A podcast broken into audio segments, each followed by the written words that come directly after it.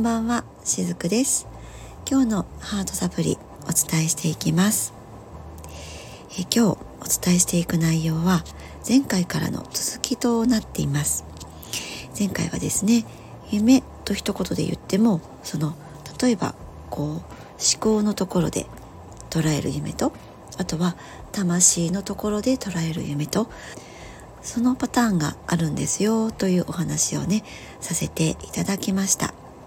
そして今日もう少し掘り下げていくのはこの魂の夢についてですねもう少しお伝えしていこうと思うんですが絶対にねこれを叶えたいんだっていうふうに捉えているものっていうのは頭で、えー、思考の部分で捉えている夢なんですよね。でそれっていうのはそのだんだんと時とともに変わっていくものでもありますよっていうことを前回お話しさせていただきました。えなぜならばそのそういった状態の時っていうのはもう頭で考え出している望みあるいはこう叶えたいことであって魂の望みとはかけ離れているからなんですよね。で、えー、今日はですねこの夢を叶えるにはじゃあどうすればいいのかっていうところをねお伝えしていきたいなと思うんですけれどもこの思考の夢思考で叶えたいっていうことの方ではなくって魂の夢ですね。魂で叶えたいことの方向に意識を合わせる必要があるんですね。前回もお伝えしたようにその思考の部分で考えているもう絶対にこれを叶えたいんだとかねあるいは叶えなきゃいけないんだもう気が済まないんだっていうふうになってしまっている時ほど実はそれは本質的なものから外れていたりするんですね。これはもうその人にとっての本質でもあったりします、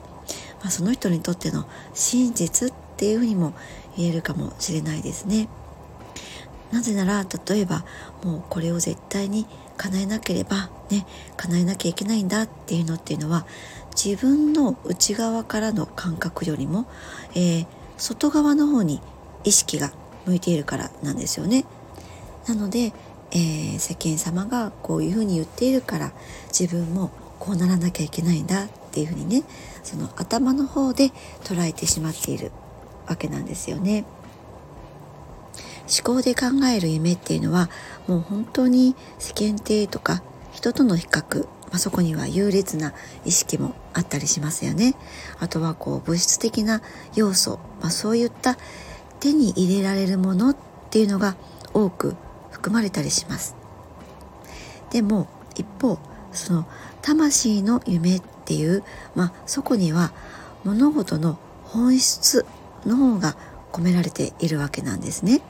だからもう実際にこの手に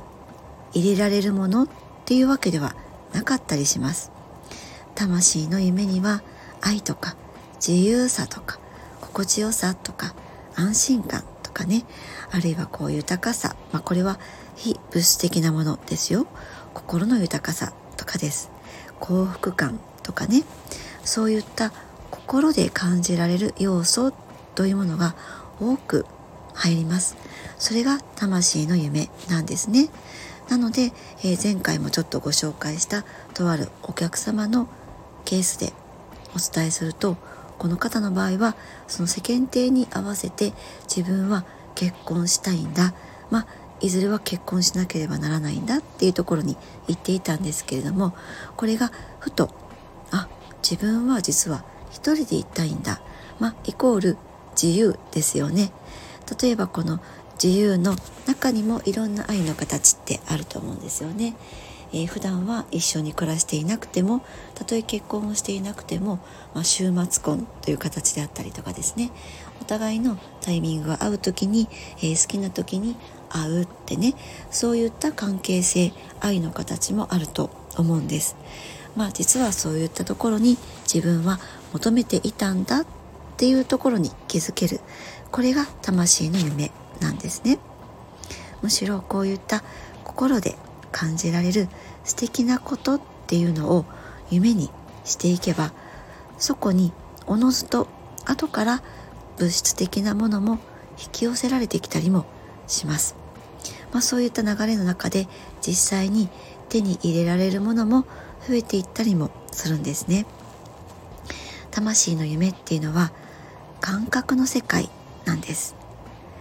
それは今すぐにでも叶えられる領域なんですよね。あなたが今ちょっとほっとしたいなと思うのであれば今ほっとできる香りのコーヒーを飲んでみるとかですね。あるいはちょっと仕事中でも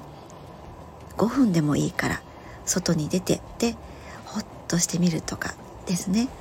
本当に今すぐに叶えられる。それが魂の夢感覚の世界なんです。あなたがそういった感覚でもって先に夢を叶えていくようにしてあげると。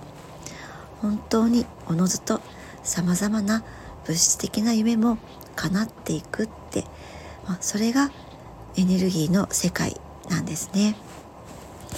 はい。今日のメッセージはいかがでしたでしょうか？今日も最後までお付き合いくださりありがとうございました。しずくでした。